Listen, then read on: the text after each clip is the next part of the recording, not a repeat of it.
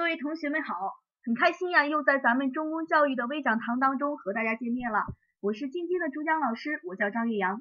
那么在上一期的这个微讲堂当中呀，我们已经看了一下逻辑填空究竟应该怎么做，主要给大家讲一下逻辑填空的一些相关的语境呼应，讲了一种考试当中最常考的解释关系。那么在这一期当中，广大同学们都想听一听咱们所说的片段阅读应该怎么做。所以说这一期咱们应广大同学们的要求，就来来看一下片段阅读的一些做题方法。好了，这个片段阅读呀，很多同学在做题的时候呀，感觉难以把握。那么为什么觉得难以把握？其实呀，最主要的原因就是因为片段阅读的主观性实在是太强了。所以说咱们同学们才会觉得，哎，到底应该怎么把握呀？我都把握不准呀。啊，每个同学在看这篇文章的时候，会有自己的一个主观性在里面。那就比如说一千个人看哈姆雷特会有一千种想法一样，所以说咱们同学们每个人可能都会有自己不同的见解，所以说就会导致同样的一篇文章，不同的人关注的点是不一样的，就觉得这篇文章的重点也就变得难以把握起来了。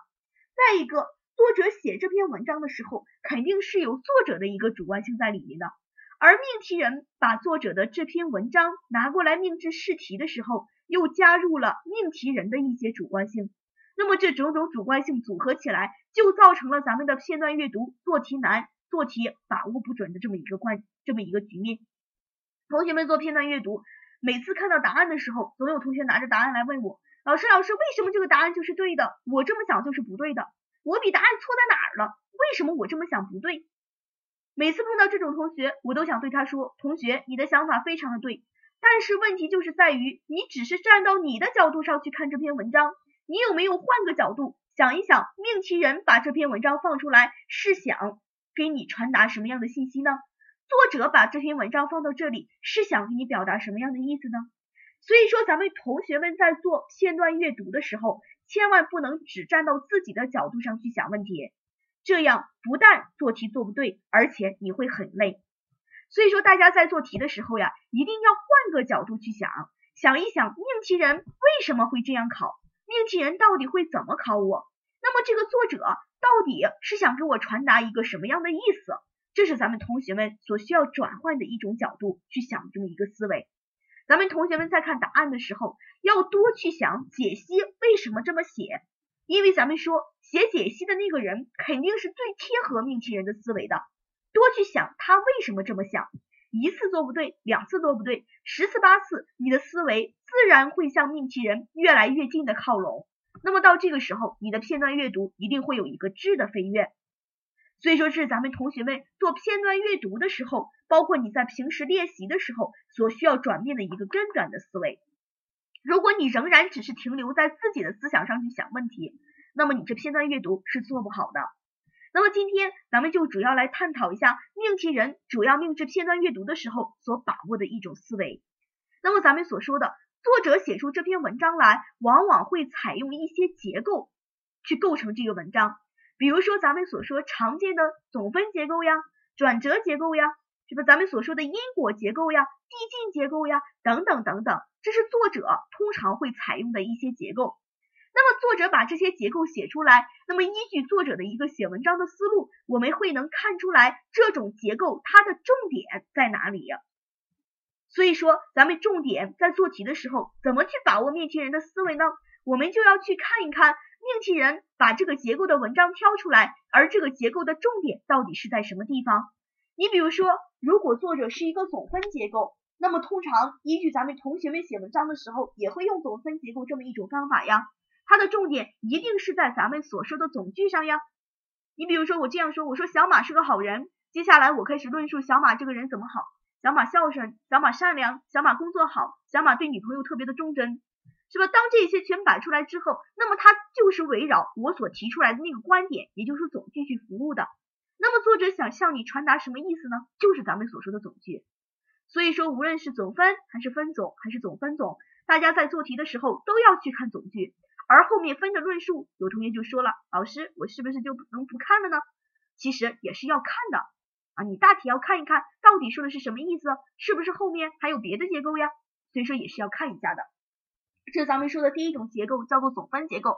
那么第二种结构呀，比较常见的是咱们总说的转折结构。转折结构前后意思肯定是不一样的。那么作者重点肯定是要给大家说的转折之后，那么你比如说我这么说，我说虽然你很努力，但是你依旧没有考上。我所强调的是这个结果呀，我所强调的并不是说你努力，当然那也是我表达的意思，但我更加想强调的就是你没有考上这么一个结果性的东西。所以说咱们说转折结构，它的重点一定是在转折之后的。除了转折结构之外，还有咱们所说的因果结构。对于因果结构，同学们要去看一下因果结构所使用的关联词是什么。如果作者所使用的关联词是因此。那么作者的重点很明显，因此是一个总结嘛，他是要总结因此之后的东西。但是如果作者所用的关联词是之所以怎么样，是因为怎么样，那么作者所想表达的意思很明显是在是因为那个地方去强调原因。所以说这咱们所说的因果结构啊，因果结构。那么还有一种，还有一种什么呢？递进，递进结构也是重点呀。我爱吾师，我更爱真理。那么我强调的肯定是我喜欢真理，是吧？再比如我说小红学习非常努力，天天晚上啊都学到十一二点，甚至说有天晚上他还学到了凌晨的一点。那么有些同学就说了，老师他强调的是凌晨一点，但是同学们仔细想一下，他是强调凌晨一点吗？对了，聪明的同学们可能已经反应过来了，这篇文章它是一个总分结构呀。我之前说了，哎，小明学习很努力，晚上学到一点，甚至有的时候学到了凌晨。是吧？所以说我在后边的这个句子是为前面的总句服务。所以说这篇文章的重点依旧在小红学习努力上。这也是咱们同学们为什么有的时候会做不对题目。有些同学只看到了最后的关联词，却忽略了整篇文章的一个结构。所以说这个时候你就分不清楚到底重点应该在哪里了。所以说咱们同学们呀，在做题的时候，我可以给大家介绍一种比较好用的方法。那么这种方法呢，是咱们所说的结构两分法。什么叫做结构两分法？是你先根据宏观上的一些大体的宏观上的一些大体结构，把这个文章呀分成几个部分。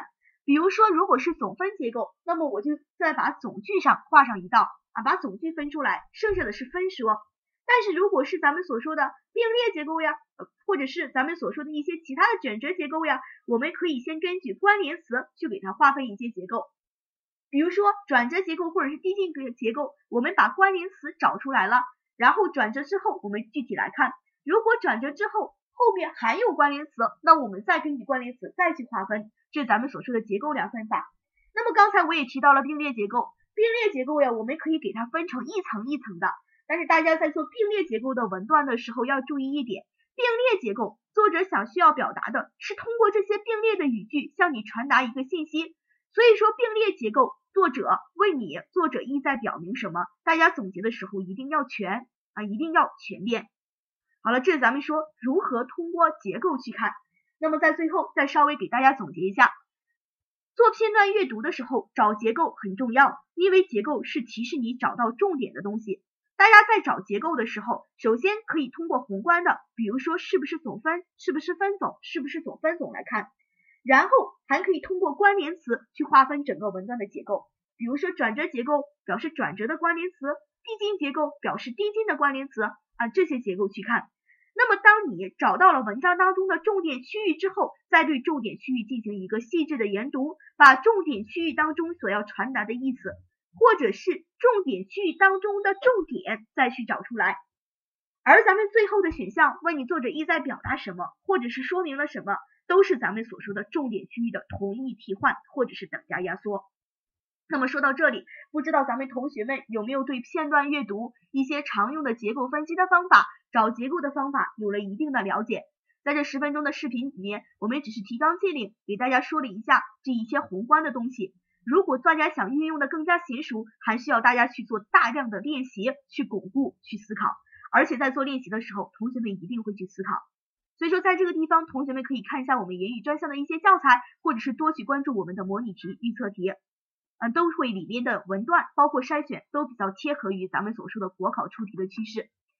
好了，咱们今天的这个微讲堂关于片段阅读的这一期就给大家说到这里。如果同学们有什么问题，可以关注咱们中公教育山东研究院的微博，上面数百名的专兼职专职老师会竭诚为大家服务。